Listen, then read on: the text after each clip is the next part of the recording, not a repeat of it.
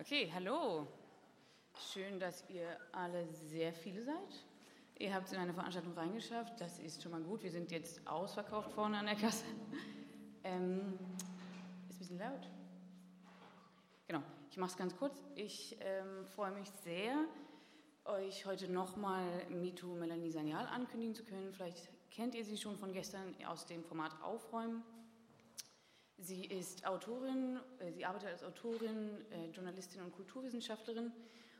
Und ich freue mich persönlich ganz besonders, dass sie sich entschieden hat, nach Hildesheim zu kommen, weil äh, ich habe zwei ihrer Bücher gelesen und ich kann sie allen nur wärmstens empfehlen. Ich habe selten so viele Aha-Momente auf einer Seite ähm, beim Lesen erlebt wie bei diesen beiden Büchern.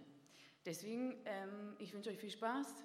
Ich gehe wieder weiter und ähm, wir sehen uns später.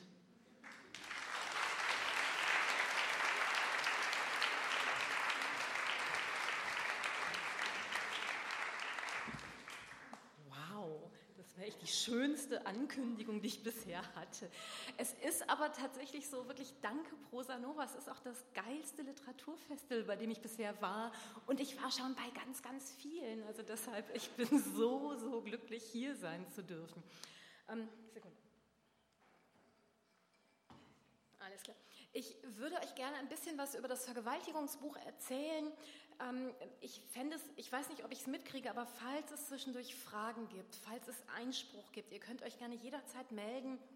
Ähm, bitte respektvoll, aber das macht ihr sowieso in Hildesheim, ist alles gut. Und ja, das ist nicht selbstverständlich. Und ich hoffe, dass wir mit der Zeit so hinkommen, dass wir danach noch ein bisschen sprechen können. Wir können über das Thema natürlich jetzt auch Wochen reden. Also deshalb, ich versuche es zu kondensieren und auf die wichtigsten Punkte zu reduzieren. Das ist Magie, brauche ich, sonst habe ich keine Stimme. Ähm, äh, man kann die Bilder nicht richtig gut erkennen, aber viel, viel besser als gestern. Also da müssen wir uns jetzt schon drüber freuen. Ich bin, ähm, also es ist tatsächlich so, ich bin in die, also meine Initiation in den Geschlechterunterschied war tatsächlich die Warnung vor Vergewaltigung. Ich bin äh, eine Cis-Frau, ich bin als Cis-Mädchen geboren und irgendwie die erste Information, die ich über mein Geschlecht bekam, war wirklich Pass auf. Und das war's. Keine weitere Erklärung, wie sich das darstellen sollte. Und ich bin dann später in den 80er Jahren auch auf diese ganzen irgendwie Demos gegangen, irgendwie Nein heißt Nein, habe mir das irgendwie mit Kugelschreiber auf den Bauch geschrieben, auf die Stirn geschrieben. Wir haben uns das damals noch nicht auf die Brüste geschrieben. Und ich hatte immer ein sanft unwohles Gefühl dabei, weil das die Rhetorik meiner Eltern war. So haben die mit mir geredet, also Nein heißt Nein und noch ein Wort und du gehst ohne Abendessen ins Bett und wie wir das alle so kennen. Und ich dachte, wieso benutzen wir dieselbe Rhetorik, gegen die wir uns doch eigentlich wenden? Und das blieb halt auch nicht bei dem Nein heißt Nein stehen, sondern halt auch bei der Konstruktion der Geschlechterverhältnisse. Also in dem Vergewaltigungsdiskurs waren Männer so, also männliche Genitalien waren halt Waffen, die irgendwie immer erigiert waren. Männer waren diejenigen, die, ihr müsst es nicht sehen können, ich, ich fasse es sowieso zusammen, weil man kann es gar nicht gut erkennen, waren halt diejenigen, die alles penetrieren würden, was nicht bei drei auf dem Baum wäre, während Frauen Während Frauen halt irgendwie mit Champagner und Schokolade überredet werden mussten, bis sie schließlich ihm zuliebe die Tore ins Muschiland geöffnet hätten. Und, ähm, und das fand ich sehr verblüffend, weil die äh, Geschlechterkonstruktionen äh, waren doch in der linken Szene, in der ich groß geworden bin, ansonsten immer sehr anders. Nur sobald es um Vergewaltigung ging, war es wirklich, als würden so die Uhren rückwärts laufen und es wäre für immer 1955 oder 65. Also jedenfalls definitiv, bevor sich dann alles geändert hat. Und es war wirklich für mich die Frage, wie kann das sein? Ich drücke immer auf die falschen. Wie kann das sein? Und es ist so, dass im Jahr 2000 ist das Buch Rape, A Natural History of Rape rausgekommen von, den, ähm, von Randy Thornhill und Craig T. Palmer, die erklärt haben, warum das so ist. Ne? Also warum reden wir im Kontext von Vergewaltigung immer von Männern als Tätern, von Frauen als Opfern?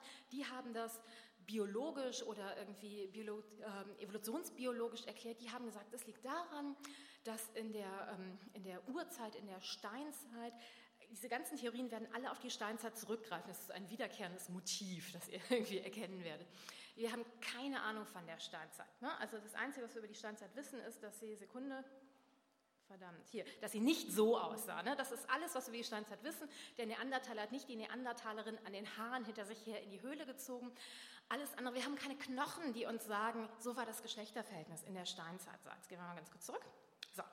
Um, Natural History of Rape. Die haben halt gesagt, in der Steinzeit war das so, dass Männer ihre evolutionären Chancen verbessern wollten, indem sie Frauen, die sie ansonsten nicht haben konnten, vergewaltigt haben, um mit denen Kinder zu zeugen wie auch immer sie darauf gekommen sind. Und dann gab es einen riesigen Aufschrei und haben sich Soziologen und, und Biologen und Neurologen und Psychologen und, und, und alle, alle, alle irgendwie mit Sternchen und Innen massiv dagegen gewehrt und erklärt, dass es einfach historischer und auch ansonsten wissenschaftlicher Unsinn ist. Und die haben halt auch wirklich so ähm, an Schulen, also Schulungen für irgendwie Jungs und Mädchen gemacht, wo sie den Jungs erklärt haben, dass sie ihren evolutionsbasierten Drang zu vergewaltigen unter Kontrolle bringen sollten, was ja eine unglaublich deprimierende Botschaft ist. Ne? Reißt, so, es kann, also, ne, also du bist wie, wie ein trockener Alkoholiker und es kann dir jederzeit passieren. Wenn du einmal angefangen hast, dann Gnade uns Gott. Und was ich sehr interessant fand, war, dass ein, ähm, also Michael Kimmel war zum Beispiel einer derjenigen, das ist einer der guten Männerrechtler, also der guten Männerforscher, der, der irgendwie der feministischen Männerforscher, die nicht überzeugt sind, dass die Feministinnen die Weltregierung übernommen haben, sondern einer der anderen. Und, irgendwie, und er hatte halt als Gegen, also als Gegen irgendwie Maßnahme das hier empfohlen. Und das ist irgendwie von einer Universität in, in Amerika. Das ist an den, an den Klos gab es das. Der, der, Text dazu ist halt in your hands you hold the power to stop rape. Also bei den Pissoirs. Wenn die Männer in Pissoirs standen, dann haben sie halt in ihren Händen das Instrument, um Vergewaltigung zu beenden was genau dieselbe Rhetorik ist. Ein Penis ist nicht dafür gemacht, um zu vergewaltigen. Ich habe davor ein Buch über die Vulva geschrieben und bei Lesungen kamen danach mal ganz häufig Leute zu mir und haben gesagt, wie ist das denn mit Vergewaltigung? Und ich war immer wirklich beleidigt, weil ich dachte, die Vulva ist nicht dafür gemacht, zu vergewaltigen. Wieso fragt ihr mich alle danach? Und irgendwie, was ich interessant, also was halt ich schön daran finde, ist, dass es humorvoll ist, dass da der Gedanke von Veränderung noch mit drin enthalten ist. Aber ich finde es halt wirklich, wirklich deprimierend. So, und dann fragen halt alle, aber, aber es ist ja so. Und, und es wird ja, es beantwortet ja nicht die Frage, warum Männer vergewaltigen. Und was für mich sehr, sehr interessant war, war tatsächlich irgendwie, dass ihr müsst das alles nicht lesen können, man kann es sowieso nicht lesen. Das, eines der Aha-Erlebnisse, die ich bei der Recherche zu dem Buch hatte, war, dass Männer ein 150 Prozent höheres Risiko haben, Opfer von Gewaltverbrechen zu werden, als Frauen im öffentlichen Raum. Es sei denn, sie sind nicht weiß, dann steigt der Anteil nochmal exponentiell. Und je brutaler das Verbrechen ist, desto größer ist die Wahrscheinlichkeit, dass die Opfer männlich sind. Also Frauen sind drinnen nicht nur sicherer, ähm, als, sondern also als draußen, falsch, umgekehrt, Frauen sind draußen nicht nur sicherer als drinnen, sondern sie sind auch sicherer als Männer. Dann wurde immer gesagt, ja, ja, aber das liegt ja daran, dass bei Vergewaltigung, dass es anders ist, da sind 90 Prozent der Täter männlich und 90 Prozent der Opfer weiblich. Und dann denkt sie erst, ja, stimmt. So, aber das gilt für ganz viele andere Verbrechen ja auch. Also ich habe das gestern schon mal erwähnt, falls ihr da wart. Sorry, es ist die einzige Überschneidung, der Rest wird dann anders sein. Ähm, es ist bei Mord zum Beispiel so, dass äh, rund 90 Prozent der Opfer männlich sind. Trotzdem würden wir überhaupt nicht sagen, dass nur Männer ermordet werden können. Warum ist Vergewaltigung ein so unglaublich gegendertes Verbrechen? Der andere Aha-Moment für mich war, dass bis 1997 in Deutschland es so war, dass nur Männer Täter sein konnten und nur Opfer weiblich sein konnten. Ähm, bis zur gefeierten Strafrechtsreform von 1997 war die Definition eines Vergewaltigers jemand, der eine Frau gegen ihren Willen penetrierte, mit der er nicht verheiratet war. Also man brauchte einen Penis und irgendwie man durfte nicht verheiratet sein und irgendwie es ging um vaginale Penetration. All das ist in der gefeierten Strafrechtreform von 1997, die zu Recht gefeiert ist, verändert worden. Also Vergewaltigung in der Ehe ist ein Straftatdelikt. Es gibt auch vergleichbare sexuelle Handlungen und Opfer und Täter sind geschlechtsneutral formuliert worden. Das ist ein riesiger Schritt. Da war Deutschland relativ früh übrigens. Also England hat dann 2003 nachgezogen, obwohl auch da bei Tätern sind sie sich nicht so sicher, ob das nicht vielleicht doch nur Männer sein könnten und so weiter. Und für mich war es wirklich so, dass ich dachte, wie kann es sein, dass in den letzten, also seit ich irgendwie, seit ich angefangen habe, mich mit dem Thema Gender zu befassen, was jetzt wahrscheinlich die letzten 20 Jahre sind, alles, wo wir gesagt haben, das ist der genuine Geschlechterunterschied, ist halt, ist halt irgendwie aufgebrochen worden. Das stimmt nicht. Ne? und irgendwie sogar, dass es männliche und weibliche Gehirne gibt, ist irgendwie letztes Jahr von der Universität von Tel Aviv widerlegt worden. Anscheinend haben wir alle menschliche Gehirne. Und das, das, ist wirklich, das ist eine wirklich wichtige Neuigkeit, weil alle sagen, ja, das, das weibliche Gehirn ist so klein und so toll vernetzt, das männliche Gehirn ist so groß und so schlecht vernetzt. Nee, es ist nicht so. Also je größer ein Gehirn ist, desto weniger vernetzt ist es und je kleiner, aber es ist einfach nicht so, dass alle Frauen und alle Männer und so weiter. Deshalb wäre es ja höchst verblüffend, wenn der wirkliche Geschlechterunterschied in einer Neigung zu vergewaltigen, respektive vergewaltigt zu werden, läge. Und das wollte ich mir angucken, woran das lag. Und es hat natürlich eine Geschichte. Ähm, zur Ehrenrettung von Nein heißt Nein muss man sagen, dass Nein ganz lange überhaupt nicht Nein hieß, sondern schlicht, ich bin weiblich, respektive ich bin zivilisiert und weiblich. Es gab die Vorstellung, dass in der Urzeit der Menschen, es geht immer wieder in die Urzeit zurück, dass in der Urzeit der Menschen irgendwie alle die ganze Zeit vögeln wollten und mit der Zivilisation hat sich dann das weibliche Begehren zurückgebildet und auch die inneren Schamlippen. Und die irgendwie die zivilisierte weiße Frau ist die frigide Frau mit den kleinen Schamlippen und irgendwie ohne Begehren, weshalb es ja auch die Vorstellung gab, dass schwarze Frauen, irgendwie äh, andere kolonialisierte Frauen überhaupt nicht vergewaltigt werden konnten, weil die wollten ja immer. Was ganz wichtig ist, wenn man sich zum Beispiel die Statistiken in Amerika anguckt, da gibt es Auflistungen darüber, ähm, wie viele Jahre, wenn es denn zu einer Verurteilung kommt, wie viele Jahre Vergewaltiger bekommen bei der Vergewaltigung einer weißen Frau, nämlich zehn Jahre, einer Latina-Frau nämlich sechs Jahre und einer schwarzen Frau nämlich zwei Jahre. Okay, durchschnittlich, durchschnittlich, das sind alles Durchschnittswerte. Ähm, die Konstruktion von natürlicher weiblicher und männlicher Sexualität, das ist Richard von Kraft-Ebbing hier, der hat ähm, Nee, gar nicht wahr, das ist Havelock Ellis. Richard von Kraft-Ewing hatte ich auf einem anderen Bild, den habe ich. Ihr könnt ihn eh nicht erkennen, es ist irgendein Herr aus dem 19. Jahrhundert, egal.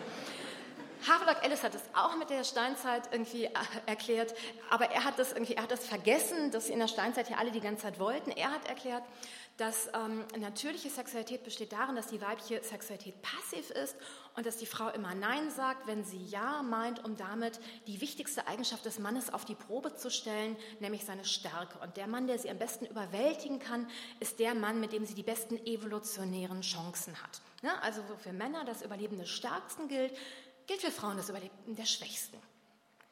Und, also, und damit war er halt sozusagen irgendwie in einem, also ne, d'accord mit Darwin und so, der das damit erklärt hat. Irgendwie, das ist halt die Natur, also der hat ja die sexuelle Selektion, das ist ja seine große Erfindung, irgendwie, dass die Frauen halt mitbestimmen können in der Partnerwahl, dadurch mitbestimmen können, von welchem Männchen sie sich am besten überwältigen lassen können und so weiter. Und wo man denkt, ist ja super, irgendwie, was sie sich halt im 19. Jahrhundert so überlegt haben, wie gut, dass das hinter uns liegt. Wenn man sich Beziehungsratgeber anguckt, das ist The Rules irgendwie, das ist eines der irgendwie, Fein und Schneider sind die, sind die beiden Autoren, das sind die wahrscheinlich erfolgreichsten Beziehungsratgeber, die es im Moment gibt. Und diese Beziehungsratgeber sagen mir, wenn ich jetzt heute in einem Club dich oder dich kennenlernen würde, dann dürfte ich nicht auf euch zugehen, müsste abwarten, bis ihr zu mir kommt und ich dürfte euch auf gar keinen Fall meine Telefonnummer selbst geben. Und wenn ihr mich dann anruft, muss ich mindestens drei Tage warten. Ihr kennt alle die Drei-Tage-Regel. Ne? Sonst wirkt es so, als wäre ich zu heiß darauf. Und dann würde das für euch, ich weiß nicht was, irgendwie ähm, die Lust an der Jagd schmälern. Steht alles da drin. Also es ist irgendwie natürlich irgendwie auch ins Deutsche übersetzt worden. Das kann man nicht so gut erkennen, aber das ist irgendwie kein 50er-Jahre-Cover, sondern es ist ein ironisches Retro-Cover. Hihi. Das ist bei Piper erschienen. Ähm, ist, aber irgendwie, ist aber tatsächlich irgendwie sehr passend zu dem Inhalt.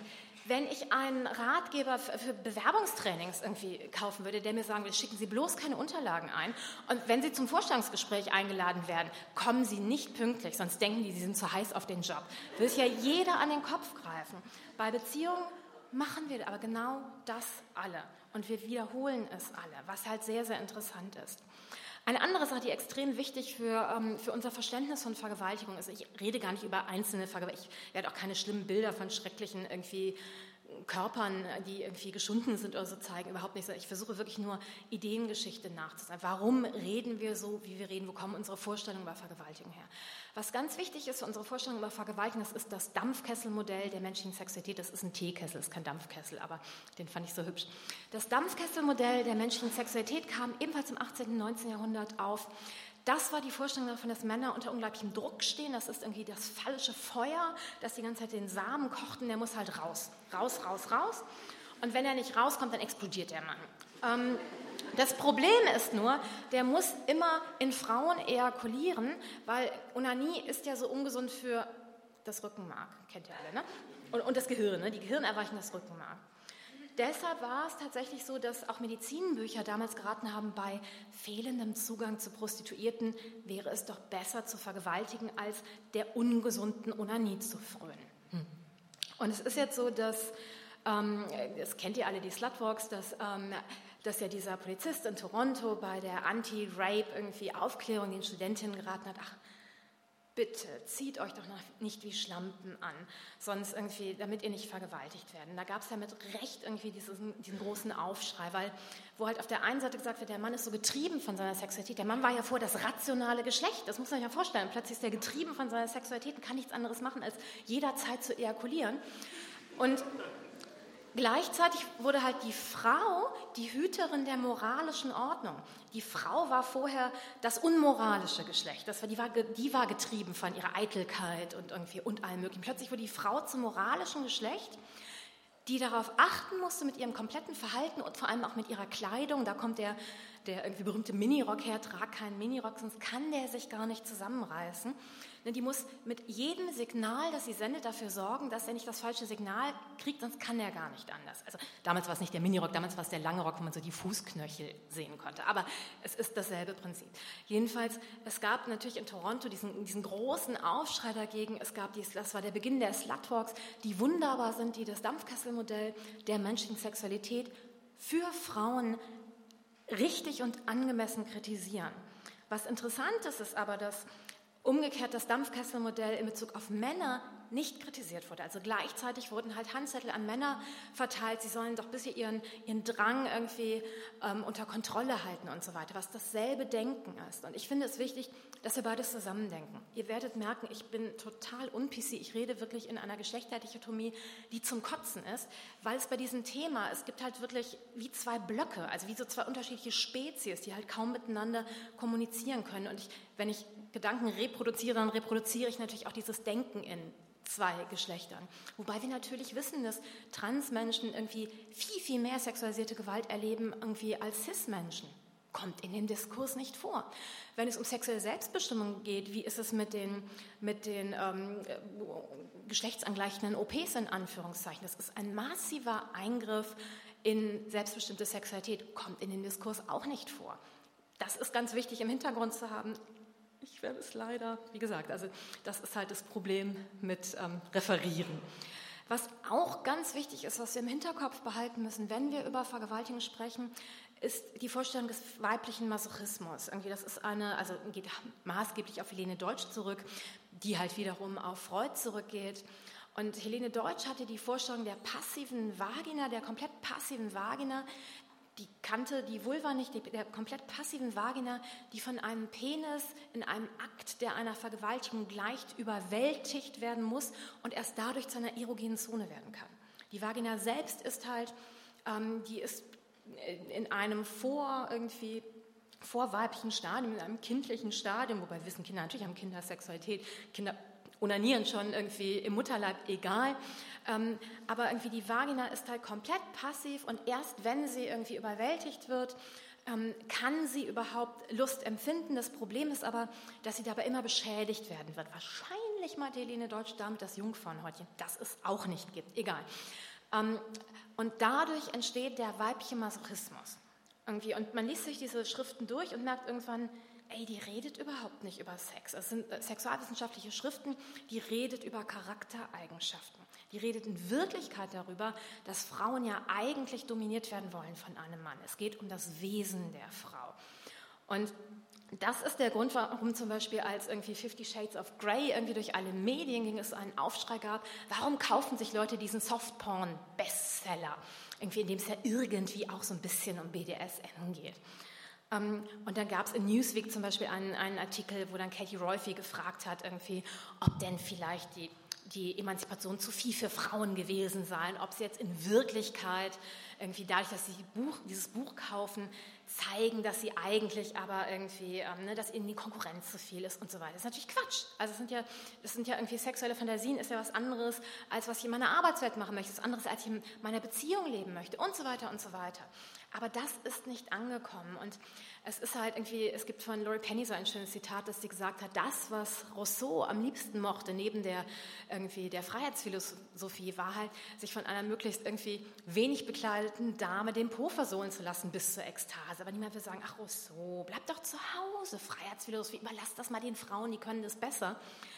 Aber umgekehrt irgendwie, wenn Frauen ein, ein Buch kaufen, in dem es irgendwie auch um BDSM geht, dann ist das ein eindeutiges Zeichen dafür, dass sie sich ansonsten ja auch in ihrem Leben unterwerfen wollen. Es gibt eine Studie der Universität Merseburg, die haben da diesen tollen angewandten Sexualpädagogik-Studiengang wo die, wo die halt wirklich so eine quantitative Studie gemacht haben, weil es die Vorstellung gibt, BDSM, irgendwie die Männer sind immer die Dominanten, die Frauen sind immer die submissiven Parts und wo die herausgefunden haben, nee, es ist relativ 50-50 verteilt und es ist sogar so, dass sich das natürlich im Laufe des Lebens auch ändern kann. Also es ist nicht so, dass Frauen sich immer unterwerfen wollen und so weiter. Deshalb sind auch diese ganzen Fantasien darüber. Ne? Und warum haben Männer auch mal irgendwie aggressive Sexualitätsfantasien? Ja, weil wir sexuelle Fantasien haben. Wir müssen nicht die Polizei für unsere eigenen Fantasien sein. Ähm, die andere Sache, die ganz wichtig ist im Vergewaltigungsdiskurs, ist natürlich die Frage der Hysterie, die in dem Fall irgendwie ähm, die Hysterie nach Freud, äh, der die Vorstellung davon hatte, dass irgendwie, was ist ein Anzeichen für eine Hysterikerin, dass sie falsche ähm, falsche Vorwürfe von sexualisierter Gewalt macht. Also weil ganz viele Frauen sind zu dem gekommen, haben dem irgendwie erzählt, was ihnen passiert ist, dann hat es am Anfang alles ernst genommen und dann hat halt die psychiatrische Vereinigung gesagt, das geht überhaupt nicht, das sind alles höhere Töchter, das ist irgendwie die beschuldigen ihre Väter oder Onkel oder irgendwie Bekannte, das kann überhaupt nicht sein. Und dann hat er irgendwie eine hundertprozentige, also eine wirklich so eine, eine, also eine Wandlung gemacht und hat gesagt, nee, das sind alles Fantasien und das ist ein Zeichen dafür, dass das alles Hysterikerinnen sind, weil sie diese Falschbeschuldigungen machen. Und das war der Grund, dass bis in die 50er Jahre bei, einem, bei einer Anzeige wegen Vergewaltigung, nur Frauen konnten ja Vergewaltigung anzeigen, die Frauen sich einem psychiatrischen Gutachten unterziehen mussten, ob sie nicht in Wirklichkeit Hysterikerinnen sind. Und das ist dann zum Beispiel der Grund, das ist Kachelmann nicht, weil ich sage, irgendwie, es war eine Falschbeschuldigung, sondern weil da das Thema Falschbeschuldigung so hochgekocht ist. Das ist der Grund, warum wir nicht damit klarkommen können, auch nur darüber zu sprechen, ob es eine Falschbeschuldigung sein könnte oder nicht.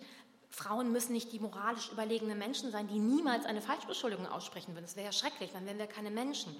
Ich finde es, also natürlich finde ich es nicht gut, Menschen falsch zu beschuldigen, aber ich finde es ja erleichternd, dass es natürlich auch einen kleinen Prozentsatz von Falschbeschuldigungen von sexualisierter Gewalt gibt. Ja klar, wie bei jedem anderen Verbrechen natürlich auch. Hm. Und und das ist aber nur der Grund, warum das so unglaublich aufgeheizt ist, weil es diese ganze Geschichte gibt, gegen die wir uns halt noch bewusst oder unbewusst richten. Ähm, was an dem Kachelmann-Verfahren noch sehr interessant, ihr müsst echt nichts lesen, ähm, was an dem Kachelmann-Verfahren noch super interessant war, war, dass da drunter so mitschwang, also der hat ihr ja gesagt, irgendwie sie wäre die Frau seines Lebens und sie würden heiraten und sie haben sich ja vorher noch ein Haus zusammen angeguckt und sich überlegt, in welches Zimmer sie denn dann ihr Klavier stellen könnte und so weiter. Und ähm, was halt sehr interessant ist, dass irgendwie bis vor nicht allzu langer Zeit galt Sex unter Vorspielung falscher Tatsachen tatsächlich als Vergewaltigung, weil dabei sichergestellt werden sollte, dass ein Mann nicht einer Frau sagt, ich will dich heiraten, damit ich mit ihm schläft, weil die hat ja gar keinen anderen Grund, mit dem zu schlafen. Die will ja nur geheiratet werden. Und es ist sehr, sehr spannend, dass in England zum Beispiel Rape by Deception immer noch ein Straftatbestandteil ist unter bestimmten Umständen. So, und da, das ist aber ganz interessant. Also irgendwie, ob man verheiratet ist oder nicht, irgendwie äh, gilt nicht dazu. Aussagen über Race gelten nicht dazu, HIV-Status und so weiter. Was aber tatsächlich gilt, ist Geschlecht. Wenn jemand eine falsche Aussage über das eigene Geschlecht macht, gibt es als Vergewalt, gilt, es, gilt es als Vergewaltigung. Und irgendwie, es ist ein relativ aktueller Fall. Justine McNally ist halt äh, verhaft, äh, verurteilt worden, weil sie ähm, eine, ein Mädchen übers Internet kennengelernt hat, sich als Junge ausgegeben hatten. Die beiden hatten dann eine Beziehung. Ob das Mädchen das wusste oder nicht wusste, ist dahingestellt. Und die Mutter hat dann Anzeige erstattet. Und Justine hat dann gesagt, ey, ich würde gerne eine Geschlechtsumwandlung machen, ich liebe deine Tochter und die beiden waren offensichtlich verliebt und die Mutter ist tatsächlich zur Polizei gegangen. Es gab ein Verfahren, die ist zu acht Jahren Gefängnis verurteilt worden, wegen Rape by Deception. Das ist ein Fall, der ist jetzt ich glaube, zwei Jahre her inzwischen. Das muss man irgendwie einfach nur wissen. Es gab dann einen großen Aufschrei in der Trans-Community und sie ist tatsächlich nach 80 Tagen freigekommen, ist aber bis ans Ende ihres Lebens eine eingetragene Sexualstraftäterin. Also, und das ist auch ganz wichtig zu wissen. Es geht, wenn wir uns das überlegen, irgendwie, ich habe in meinem Leben gab es drei Veränderungen des Sexualstrafrechts und 1974, ähm, 1997 und jetzt 2016. Und bis 1974 ging es wirklich darum, die Ehe und die Familie zu schützen. Also unter Sexualverbrechen fielen so Sachen wie Prostitution, Homosexualität und natürlich auch Vergewaltigung. Es ging darum, die richtige Sexualität zu schützen. Und mit der Legalisierung von der erfolgreichen Legalisierung von, von ähm, Homosexualität, der leider inzwischen sehr, sehr umstrittenen Legalisierung von Sexarbeit, war halt überhaupt irgendwie es möglich, darüber zu sprechen, dass wir jetzt über sexuelle Selbstbestimmung sprechen und nicht mehr über den Schutz der Ehe und der Familie. Ähm, die Person, die wahrscheinlich unser Denken über Vergewaltigung am meisten verändert hat, ist Susan Brown Miller hier mit ihrem Bestseller Against Our Will, also gegen unseren Willen. Was eins dieser Bücher war, wo ich immer dachte, ich werde damit an jeder Seite übereinstimmen. Das ist bestimmt ganz scheiße geschrieben, das kann ich nicht lesen. Und ich habe das irgendwie irgendwann mal gekauft am Anfang irgendwie meiner feministischen irgendwie ähm, meines feministischen Erkenntnisprozesses, habe es nie gelesen, immer in meine Regale gestellt. Und für das Buch habe ich es tatsächlich gelesen, es liest sich weg wie nichts. Es ist super geschrieben, aber ich stimme tatsächlich nicht mit dem Buch an vielen Punkten überein. Auch Susan Brownmiller geht zurück in die Urzeit und sagt irgendwie, ähm, Vergewaltigung ist der, ähm, der Ausgangspunkt für das Patriarchat, es ist das Durchsetzungsmittel des Patriarchats, weil in der Urzeit der Menschheitsgeschichte der erste Mann entdeckt hat, dass seine Genitalien so gestaltet sind, dass er eine Frau vergewaltigen kann. Also ne, irgendwie der, die Konstruktion der männlichen Genitalien, die Konstruktion der weiblichen Genitalien ist so, dass Männer Frauen vergewaltigen können und dadurch, das ist ihr Machtinstrument. Und deshalb hat sie diesen sehr berühmten Satz gesagt, dass irgendwie Vergewaltigung nicht mehr, nicht weniger ist ein, als ein bewusster Prozess der Einschüchterung, mit dem alle Männer, alle Frauen einen durchgängigen Zustand von Angst halten. Und das war halt ganz lange die Erklärung dafür, was ist das Patriarchat. Das ist halt sehr deprimierend. Ne? Also da kann auch nichts passieren mehr. Also da, da, können wir uns alle zusammenreißen, aber eigentlich können wir nur sagen, okay, die Evolutionsgeschichte ist stärker. Sie hat immer mehr, mehr Zeit als wir. Und wir können jetzt so ein bisschen uns mal zusammenreißen und sie wird sich jederzeit wieder wieder irgendwie Bahn brechen. Das ist natürlich Quatsch. Also männliche Genitalien sind natürlich nicht dafür gemacht zu vergewaltigen, was irgendwie wir damals halt tatsächlich nicht wussten. Ne? Also wir wussten nicht, dass irgendwie auch Erektionen irgendwie man haben kann, ohne dass es irgendwie eine psychische irgendwie dem eine psychische irgendwie Erregung ähm, einhergeht. Ähm, wir wussten nicht, dass zum Beispiel Menschen Orgasmen haben können bei Vergewaltigung, auch wenn sie diese Vergewaltigung nicht wollen was für diese Menschen besonders schlimm ist, weil sie sich halt auch von ihrem Körper betrogen fühlen und all das. Also die Vorstellung war halt tatsächlich, eine Frau kann einen Mann ja gar nicht vergewaltigen, weil Vergewaltigung immer vaginale Penetration und so weiter. Ihr wisst es, alles ist. Was sie aber gemacht haben, auch das müsst ihr nicht lesen, was sie aber gemacht haben, was halt sehr, sehr beeindruckend war, ist, dass die Anti-Rape-Bewegung aus Amerika diese ganzen Vorstellungen davon, was Vergewaltigung ist, genommen hat und gesagt hat, das Gegenteil ist wahr. Es sind alles Rape-Myths, es sind alles Vergewaltigungsmythen und in Wirklichkeit ist es umgekehrt. Also sie haben gesagt, irgendwie Vergewaltigung ist Sex, wurde vorher gesagt, die haben gesagt, Vergewaltigung ist nie Sex. Irgendwie die Vorstellung war, dass nur junge, schöne Frauen irgendwie vergewaltigt werden können. Die haben gesagt, alle Frauen können vergewaltigt werden. Die haben gesagt, irgendwie das, wie gesagt, irgendwie vorher gab es die Vorstellung, irgendwie die meisten Vergewaltigungen sind Fehlbeschuldigungen. Die haben gesagt, keine Vergewaltigung ist eine Fehlbeschuldigung und so weiter und so weiter und so weiter. Und das war sehr, sehr wichtig. Womit sie nicht gebrochen haben, war die Vorstellung davon, dass Vergewaltigung irgendwie immer von Männern an Frauen verübt wird und dass Vergewaltigung das Schlimmste ist, was einer Frau angetan werden kann. Ein, ein Schicksal, das schlimmer ist als der Tod. Das liegt an unserer Vorstellung von Ehre und das ist sehr, sehr wichtig.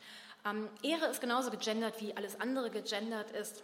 Irgendwie, es gibt die Vorstellung der weiblichen irgendwie Geschlechtsehre, die in ihrem Körper verortet ist, nämlich in ihrem Jungfernhäutchen oder in ihrem Status als ehrbare Ehefrau oder Witwe, während die Ehre des Mannes im öffentlichen Raum verhandelt wird, also auf dem Schlachtfeld oder im Beruf. Das heißt, dass nur die Frau eine Ehre hatte, die ihr durch eine Vergewaltigung gestohlen werden konnte. Das englische Wort Rape kommt von der germanischen Wortwurzel für Raub. In Deutschland haben wir es 1974 den charmanten Begriff Notzucht verwandt. Also Not mit Gewalt und Zucht von Ziehen, also Stehlen. Es war halt ebenfalls der Ehrenraub. Und, ähm, und das Problem, und wie gesagt, die Ehre des Mannes konnte auch geraubt werden, aber halt dann im Kampf und beim Unehrenhaften und so weiter und so weiter. Das heißt, irgendwie die Frau, die ihre Ehre verloren hatte oder sie vorher selber verschlammt hat, hat aber dadurch gleichzeitig ihren Platz in der Gesellschaft verloren und musste dann mit, dadurch, dass sie bis ans Ende ihres Lebens um ihre Ehre getrauert hat, beweisen, dass es wirklich mal eine Ehre gab. Ne? Also wirklich irgendwie, das, weil wenn die aufhört zu trauern, dann war es halt auch nicht so weit her mit der Ehre. Ist ja klar. Bei jedem anderen Verbrechen ist es anders. Ich musste in der Schule noch die Geschichte der tugendsamen Lucretia übersetzen im Lateinunterricht. Irgendwie, ich weiß nicht, ob ihr das auch noch machen musstet. Ich fasse die kurz zusammen. Irgendwie Lucretia ist so eine Patrizierin, ähm, die vergewaltigt wird und danach ihren, ähm, ihren Mann und ihren Vater ruft und ihnen sagt, dass sie jetzt ihre Ehre verloren hat, dass sie sich selber umbringen möchte, um ihre Ehre wiederzugewinnen. Und dann irgendwie, es gibt halt diese berühmten Bilder von dem Vergewaltiger mit dem Dolch an Lucretias Brust und die anderen Bilder, mit dem, wo sie sich selbst den Dolch an die Brust hält und sich danach den Dolch da reinstößt. Und ich denke, super. Und das wurde uns damals, und dann hat sie sich halt irgendwie den Dolch in die Brust gestoßen, ist gestorben, hat ihre Ehre wieder erhalten. Das war das Happy End. So haben wir das noch in der Schule gelernt. Hm. Ähm, und es war tatsächlich so, dass das die, ähm, die, die, angemessene Reaktion auf eine Vergewaltigung war. Dann, dann irgendwie, schaff dich bitte selbst aus dem Weg, weil du bist jetzt ein Störfaktor innerhalb des gesellschaftlichen Geflechts. Das wurde mit dem beginnenden Christentum natürlich zu einem Problem, weil, Vergewalt, äh, weil, Quatsch, Vergewaltigung, weil Selbstmord eine Sünde ist, eine der, der Todsünden ist, wahrscheinlich die schlimmste Todsünde. Und deshalb durften sich Frauen nicht mehr selber umbringen, aber sie mussten halt am besten so von selber krank werden, dahin sichern und sterben. Und ansonsten mussten sie wirklich irgendwie mit ihrem weiteren Leben aber beweisen, ne? beweisen, dass es diese Ehre gegeben hatte. Und irgendwie, und es gab einen Bruch mit der Lebenssituation, das Leben konnte nicht mehr in derselben Form weitergeführt werden. Das ist zum Beispiel auch in den ganzen, Gefäng äh, in den ganzen Vergewaltigungsprozessen, also dass ja bis irgendwie letztes Jahr gab es ja immer noch diese Vorstellung, dass sich Wehren das ganz wichtig war. Also nein, reicht nicht, es ging um Wehren. Irgendwie ähm, im 1900 musste der Widerstand die ganze Zeit aufrechterhalten werden, weil sonst hätte es ja sein können, also erstmal irgendwie wenn die Ehre nicht so groß ist, dann würde die Frau auch gar nicht so viel darum kämpfen. Ne? Also sie musste halt durch die Stärke ihres Widerstandes beweisen, dass es eine große Ehre gab. Aber wenn sie irgendwann aufgehört hätte, hätte der Mann ja davon ausgehen müssen, dass ihre Erregung noch auf diesen geheimnisvollen, verschlungenen Wegen von selbst eingesetzt hätte. Weil das ist ja das, was sie über weibliche Sexualität gelernt haben. Auch das ist total wichtig zu wissen, wenn wir über dieses unglaublich komplexe Thema reden. Ähm, wenn Menschen sich aber nicht so verhalten haben, wie man das erwartet, wie man das von Opfern erwartet. Ne? Also wenn Menschen irgendwie gesagt haben, ich möchte nicht als Opfer bezeichnet werden oder irgendwie nicht gebrochen waren, dann führt es zu massiven Irritationen. Ich möchte überhaupt nicht sagen, überhaupt kein Problem, soll sich keine so anstellen. Ich nehme Trauma sehr, sehr ernst. In den Debatten, die wir darüber führen, geben wir aber Menschen nur eine Möglichkeit. Ihr dürft irgendwie nur in einer ganz bestimmten Form reagieren und wenn ihr nicht massiv traumatisiert seid, dann ist es irgendwie, dann, dann seid ihr keine echten Opfer. Bei Natascha Kampusch war es halt wirklich, dass sie für nicht so sehr gehasst wurde, wie dafür, dass sie gesagt hat, ich möchte aber kein Opfer sein. Die ist auf der Straße angespuckt worden, Leute haben die mit Dingen beschmissen, haben die auf der Straße geschlagen, weil sie nicht damit klargekommen sind, bis hin dazu, dass sie gesagt haben, hat die bestimmt eine Liebesaffäre mit ihrem Entführer Sie ist als achtjähriges Mädchen entführt worden, das ist verrückt, also das überhaupt nicht drüber reden. Irgendwie, aber irgendwie, das, dann, das muss einen anderen Grund dafür geben, weil sie sich nicht angemessen verhält.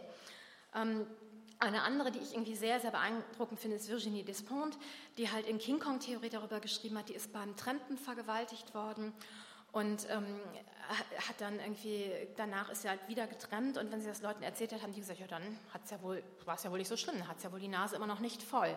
Wie kannst du es wagen, dass du eigene Entscheidungen über dein Leben triffst danach? Du bist jetzt sozusagen öffentliches Eigentum. Deine Entscheidungen müssen jetzt, unterliegen jetzt einer einer Zensur der Gesellschaft.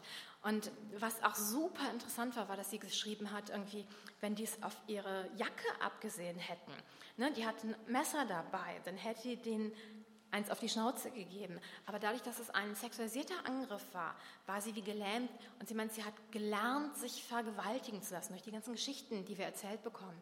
Und das war bei mir genauso. Also in den Aufklärungs- und äh, in der Schule, wir hatten Vergewaltigungsaufklärung, Vergewaltigungs- und Anti-AIDS-Aufklärung. Hurra, das war unsere Sexualaufklärung. Und dass uns dann gesagt hat, nee, ruft bloß nicht um Hilfe, ruft Feuer.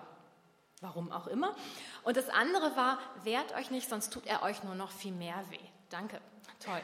Und es gibt halt irgendwie, also ich habe ganz viele Statistiken gefunden, die mich wirklich sehr, sehr verblüfft haben. Also die eine Statistik war, dass ähm, jeder fünfte, jede fünfte Vergewaltigung ist ein Vergewaltigungsversuch, weil sich das Opfer erfolgreich gewehrt hat.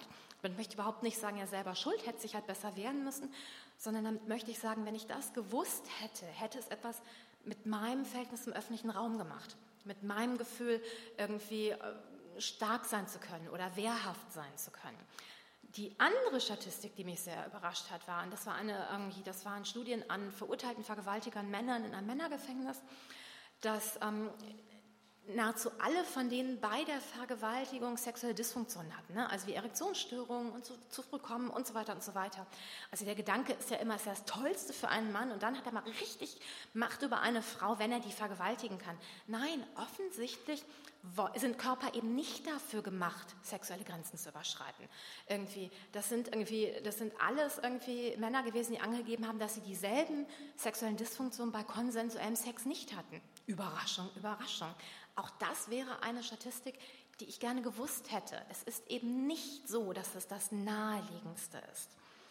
Und ähm, Charles Markus hat einen sehr beeindruckenden Artikel geschrieben, der heißt irgendwie, ähm, die, es geht um die gegenderte Grammatik der Gewalt. Und sie sagt, halt, dass auf der einen Seite irgendwie Frauen immer als Objekte von Gewalt, irgendwie also eine Frau irgendwie wird von einem Mann vergewaltigt. Also ein Mann ist das Subjekt der Gewalt, eine Frau ist das Objekt der Gewalt.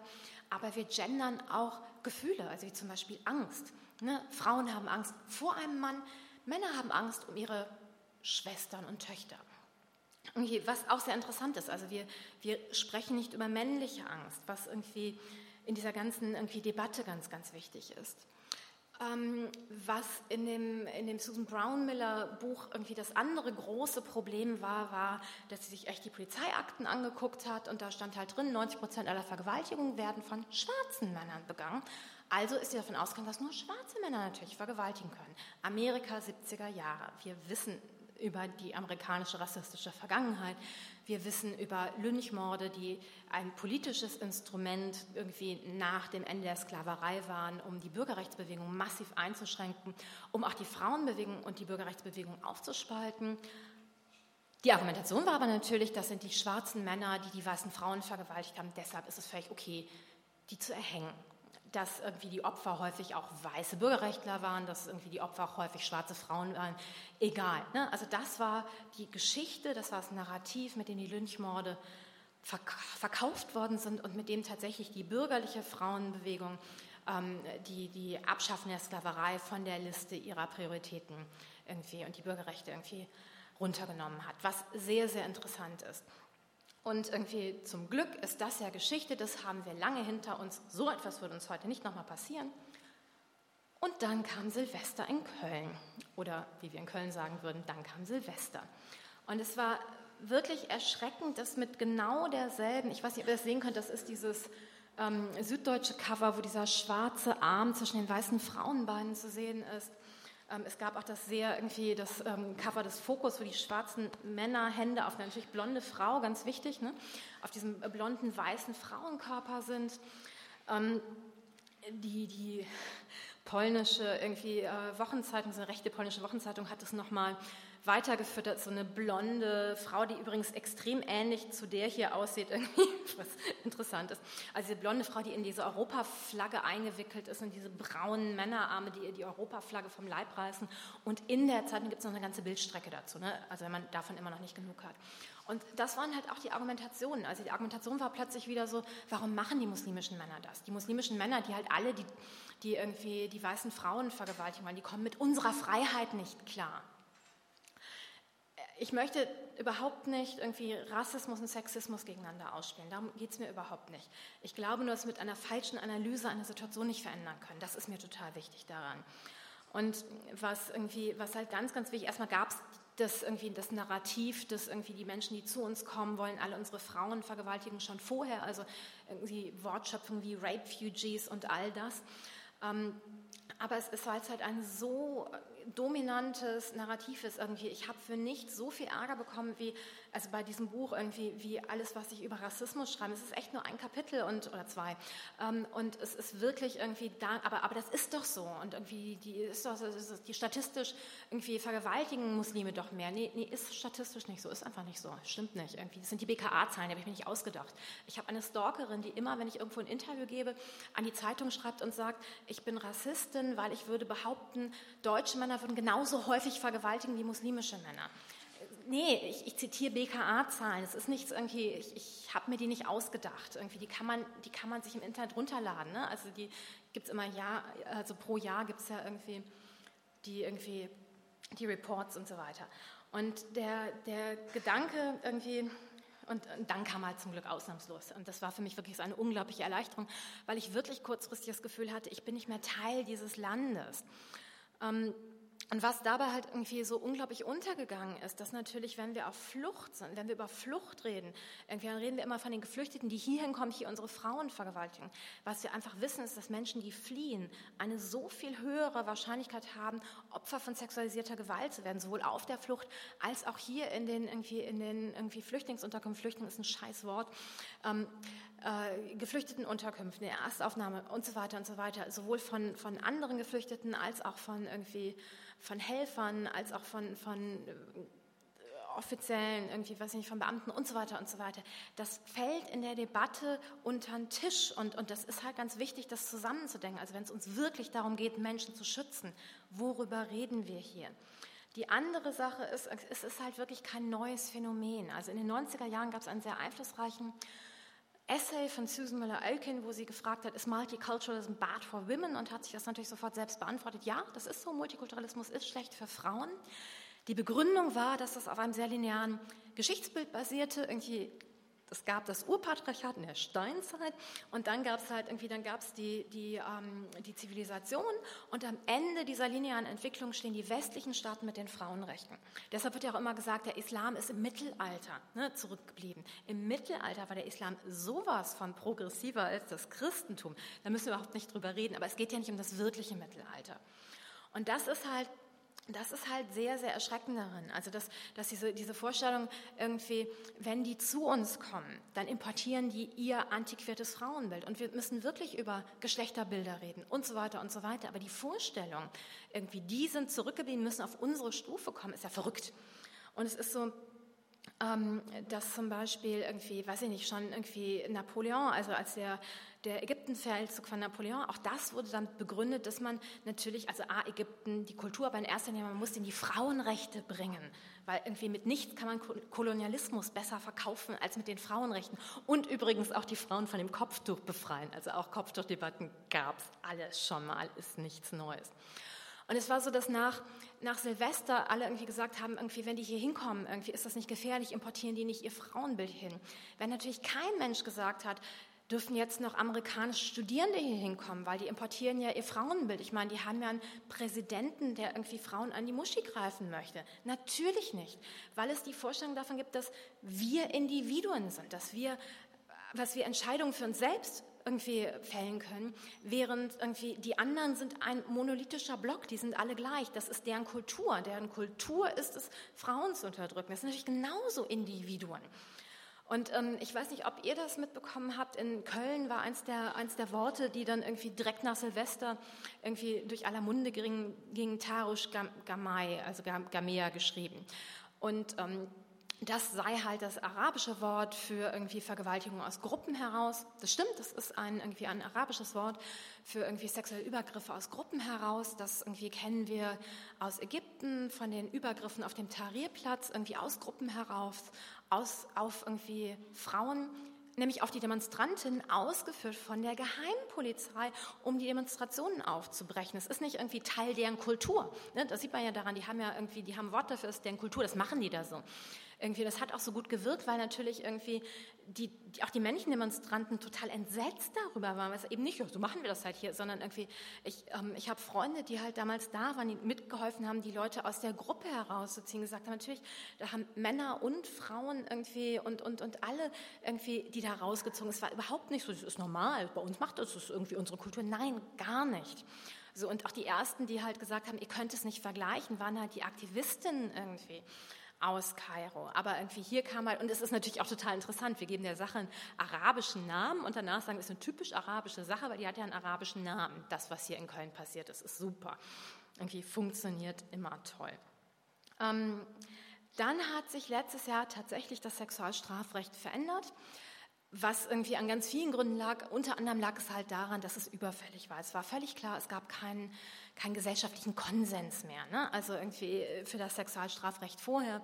Das hatte massive Probleme, unter anderem, weil es halt immer noch darauf basiert, dass die Vorstellung des Vergewaltigers war so, das ist der, der draußen hinterm Busch und, und so weiter eine Frau vergewaltigt, die sich da nicht wehren kann. Und der Gedanke dahinter war natürlich auch, also es, es, es, musste irgendwie einen tätlichen Widerstand geben. Das war so ein bisschen über Bande gespielt. Also irgendwie, man musste sich nicht gegen den Täter wehren. Es reichte zum Beispiel, die Beine zusammenzumachen, damit er dann Gewalt anwenden muss dann haben wir die Gewalt auch schon da drin. Also es ist irgendwie, es ist so eine ganz komische, irgendwie äh, juristische Formulierung gewesen. Und es waren halt so Sachen, dass es ganz viele Fälle gab, dass es in einer Wohnung stattgefunden hat, irgendwie, die der Täter abgeschlossen hat. Und warum hat denn das Opfer nicht laut um Hilfe gerufen? Weil irgendwo in dem Haus könnten ja noch andere Parteien sein. Hm. Also man wirklich merkt, es hat nichts mit unserer Lebensrealität zu tun, diese Vorstellung davon. Es war wichtig, das zu reformieren. Was sehr interessant ist, ist aber, es gab eine Kommission, die ein Jahr lang gesessen hat und irgendwie lange, lange darüber nachgedacht hat, wo irgendwie kluge Leute drin saßen. Dann kam Silvester, dann kam irgendwie Gina Lisa Lofink und dann haben die in so einer Nacht- und Nebelaktion das neue Gesetz gestrickt wo halt die Nein heißt Nein-Regelung drin ist. Danke, das ist wichtig, aber was wirklich echt so mit heißer Nadel gestrickt ist. Man merkt, unsere Gesetze werden auch ganz viel aus, aus dem Bauch, ne, aus, aus irgendwie Emotionen herausgemacht und nicht, weil es eine tolle Analyse gab. Es gibt zwei weitere Sachen. Irgendwie die eine Sache irgendwie aus Köln ist der 184i, das halt auch das, was vorher so als Grabschen galt, irgendwie inzwischen ein Straftatbestandteil ist. Ne? Aber es ist nicht Vergewaltigung, sondern es ist halt sexuelle Belästigung. Und, ähm, und das Gute daran ist irgendwie, dass auch das als sexual, irgendwie als sexueller Übergriff wahrgenommen werden kann. Während es vorher galt es wirklich ausschließlich als Beleidigung, ne, wenn überhaupt. Der Nachteil an der ganzen Sache, und die Strafen dafür sind auch runtergesetzt worden. Ne? Also bei Vergewaltigung ist es ja irgendwie, ähm, also bei Vergewaltigung ist es irgendwie mindestens ein Jahr irgendwie oder mindestens zwei Jahre bis hoch zu zehn Jahre und so weiter. Und irgendwie das, da wurde, das, das kann auch jetzt irgendwie Geldstrafen und so weiter. Und es kann auch Strafen auf Bewährung und alles geben. Was halt ganz wichtig ist, weil natürlich irgendwie würde ich jetzt niemanden, der mir an dem Po fast wünschen, dass der ja ins Gefängnis kommt. Ist ja verrückt. Ähm, und da haben auch die ganzen feministischen Anwältinnen immer gesagt, irgendwie die Strafen müssen runtergesetzt werden, damit Leute es überhaupt anzeigen. Ähm, das Problem ist nur, dass dann irgendwie in der Nacht, bevor das Gesetz im Bundestag abgestimmt wurde, die CDU gesagt hat, prima, dann können wir jetzt Menschen irgendwie, die ein Sexualverbrechen begehen, schneller abschieben. Ist doch super. So, das heißt, theoretisch könnte jetzt jemand, der mir irgendwie an die Brust fasst, in ein Kriegsgebiet abgeschoben werden. Ist natürlich gegen das Grundgesetz. Wir dürfen Menschen nicht in Kriegsgebiete abschieben. Zum Glück gibt es ja sichere Drittstaaten wie Afghanistan. Dann gibt es noch den 184j. Ich habe das mit der Elisa irgendwie, ähm, Hofen irgendwie von der Uni Köln mehrmals durchgespielt und es ist einfach ein Paragraph, der niemals angewandt werden kann, weil er völlig verrückt ist. Es ist sozusagen die Lex Colonia, die besagt, ähm, wenn ich mich, wenn wir uns als Gruppe verabreden, Gruppe nicht im juristischen Sinne, sondern Gruppe im umgangssprachlichen Sinne, was auch immer das bedeutet, um eine Straftat zu begehen, also weiß ich nicht, wegen mir auch zu plakatieren oder so, ne? also ist ja, ist ja irgendwie Eigentumsbeschädigung, um eine Straftat zu begehen und irgendeine Person aus dieser Gruppe einen sexuellen Übergriff macht, was auch immer das sein kann. Ne? Also ist ja relativ niedrigschwellig. Ich muss das nicht sehen, ich muss das noch nicht mal in irgendeiner anderen Form mitkriegen, dann bin ich aber trotzdem Mittäterin. Es geht nicht, es geht gegen das Grundgesetz. Es ist aber abgesegnet worden, das steht jetzt in unserem Gesetz. Toll, und unserem Strafgesetz, hurra, es hat sich ja wirklich gelohnt. Direkt nah, danach hat irgendwie die Elisabeth Winkelmeier-Becker irgendwie von der CDU gesagt, das ist super, das neue Gesetz wäre ein Riesenschritt für die Rechte von Frauen. Ich denke, nee, es ist ein Riesenschritt für die sexuelle Selbstbestimmung. Ich möchte auch, dass andere Geschlechter nicht vergewaltigt werden können. Es ist eben nicht nur ein Riesenschritt für die Rechte der Frauen. Auch es wird ja immer auf die Europa, äh, es wird immer auf die Istanbul-Konvention verwiesen, wo immer gesagt wird, die, äh, Deutschland hat die Istanbul-Konvention nicht ratifiziert. Mhm. Und der komplette Name der Istanbul-Konvention ist halt Übereinkommen des Europarates zur Verhütung und Bekämpfung von Gewalt gegen Frauen und häuslicher Gewalt. Ich möchte Gewalt gegen alle Menschen und häusliche Gewalt bekämpfen und nicht nur gegen Frauen. So, und auch das irgendwie, und, und für alle Seiten, also auch der Gedanke irgendwie, Frauen müssen sich immer als potenzielle Opfer sehen, Männer müssen sich immer als potenzielle Täter sehen. Ich habe, das hatte ich gestern erwähnt, ich habe irgendwie vor kurzem eine E-Mail bekommen von einem Mann, der vergewaltigt worden ist und irgendwie der meint, eine der Sachen, die für ihn mit am traumatischsten sind, ist, dass er aber nach wie vor immer noch als potenzieller Täter wahrgenommen wird, dass niemand ihn als Opfer sieht. Und ähm, und dass ich halt häufig dann irgendwie gefragt werde, ja, warum schreibst du in deinem Buch so viel über Männer? Ich schreibe, ein Kapitel geht über Männer. Ne? Es ist echt gar nicht so viel über Männer, aber ich schreibe natürlich auch über Männer und nehme die auch als Opfer wahr. Und für mich ist es tatsächlich so, ähm, wir wissen einfach, dass irgendwie höhere Strafen ändern nichts an Vergewaltigung. Was wirklich etwas ändert, ist, Empathie für unser Gegenüber haben zu können. Wenn wir Empathie für unser Gegenüber haben, ist es halt umso schwerer, Grenzen und auch sexualisierte Grenzen zu überschreiten. Na klar, äh, sexuelle Grenzen zu überschreiten, na klar. Wenn wir also aber Männern verbieten, Empathie mit sich selber haben zu dürfen, dann ist natürlich irgendwie die Forderung, aber du musst natürlich sofort Empathie mit anderen haben, sehr, sehr, sehr schwer zu erreichen. Und es gibt halt irgendwie wirklich beeindruckende Studien darüber. Also es gibt eine Studie, ähm, wo Leuten gesagt wird, es geht um, um Beweise, wie, wie aussagekräftig Beweise in Gerichtsprozessen sind. Denen wird derselbe Fall erzählt Einmal sind irgendwie Täter und Opfer beide weiblich, einmal sind die beide männlich, einmal ist der Täter männlich, das Opfer weiblich, einmal ist das Opfer weiblich, äh, einmal ist irgendwie die Täterin weiblich und das Opfer männlich. Und es ist wirklich faszinierend. Alle dachten, es wird so graduelle Unterschiede geben. Und es ist wirklich faszinierend, wie stark das ist, wenn das Opfer männlich ist und die Täterin weiblich ist. Wie hart es ist, irgendwie, wie schnell Leute sagen, ja, dann hat das Opfer das wahrscheinlich irgendwie mit provoziert oder es mitgenossen also die, die Vergewaltigung so, und so weiter, obwohl es irgendwie in dem Fall sogar Waffen gab, die auch gefunden wurden. Und also es ist so schwer für uns, uns vorstellen zu können, dass Männer Opfer sein können. Und es ist zum Beispiel, es gibt eine andere irgendwie, wo ähm, jungen irgendwie Eltern ein Bild gezeigt wurde von einem weinenden Säugling, nicht deren eigenen Kind, sondern irgendwie einem anderen Kind, das einmal himmelblau hinterlegt und einmal rosa hinterlegt. Das Himmelblau ist natürlich eindeutig als Junge identifiziert, das Rosa eindeutig als Mädchen identifiziert, selber Säugling, keine Ahnung, was es jetzt war, egal. Und die wurden dann gefragt, was meint ihr irgendwie, was, was will das Kind? Und dann haben die bei dem Mädchen gesagt, die hat Angst. Und bei dem Jungen haben die gesagt, der ist wütend. So, so früh fängt es tatsächlich, und es fängt ja schon im Mutterleib an, ne? wenn wir wissen, welches Geschlecht es ist, wie Dritte im Mutterleib anders identifiziert werden. Ich möchte überhaupt nicht sagen, Männer sind die eigentlichen Opfer. Männer sind auch nur gleich viel Opfer wie Frauen oder, oder. Was ich nur einfach sagen möchte, ist, wir sind an dem historischen Stand, wo wir sind überhaupt nicht in der Lage zu sagen, wie die Prozente sind. Wir haben keine Ahnung. Und es ist für mich auch gar nicht wichtig. Also irgendwie, und wenn es nur ein Opfer ist, möchte ich niemanden, niemanden die Chance auch auf Heilung darin ähm, verwehren. Und das ist halt irgendwie, das ist natürlich die wunderbare irgendwie Judith Butler, die gesagt hat, irgendwie, sie möchte, dass wir Verletzlichkeit mit als menschliche Ressource wahrnehmen und halt auch irgendwie äh, die gendern, also ne, dass wir irgendwie Verletzlichkeit als eine der, eine der Emotionen wahrnehmen, die wir alle teilen, weil es uns alle mit unserer gemeinsamen Menschlichkeit verbindet, was ich irgendwie sehr, sehr schön fand. Es gibt so viele Sachen, die ich euch noch sagen wollen würde. Ähm, das allerletzte, worauf ich gerne noch zu sprechen kommen würde, ist, dass wir immer bei Vergewaltigungsprozessen immer das Gefühl haben, es, es, es gibt keine Gerechtigkeit. Es ist nicht zur Gerechtigkeit gekommen, egal wie hoch auch die Verurteilung ist übrigens. Ähm, dass es immer den Ruf nach Gerechtigkeit gab. Es gibt ja den berühmten Daily Rape Case, den ihr alle mitbekommen habt, die Studentin irgendwie Jyoti Singh, die irgendwie vergewaltigt worden ist von mehreren Männern, an den Folgen gestorben ist.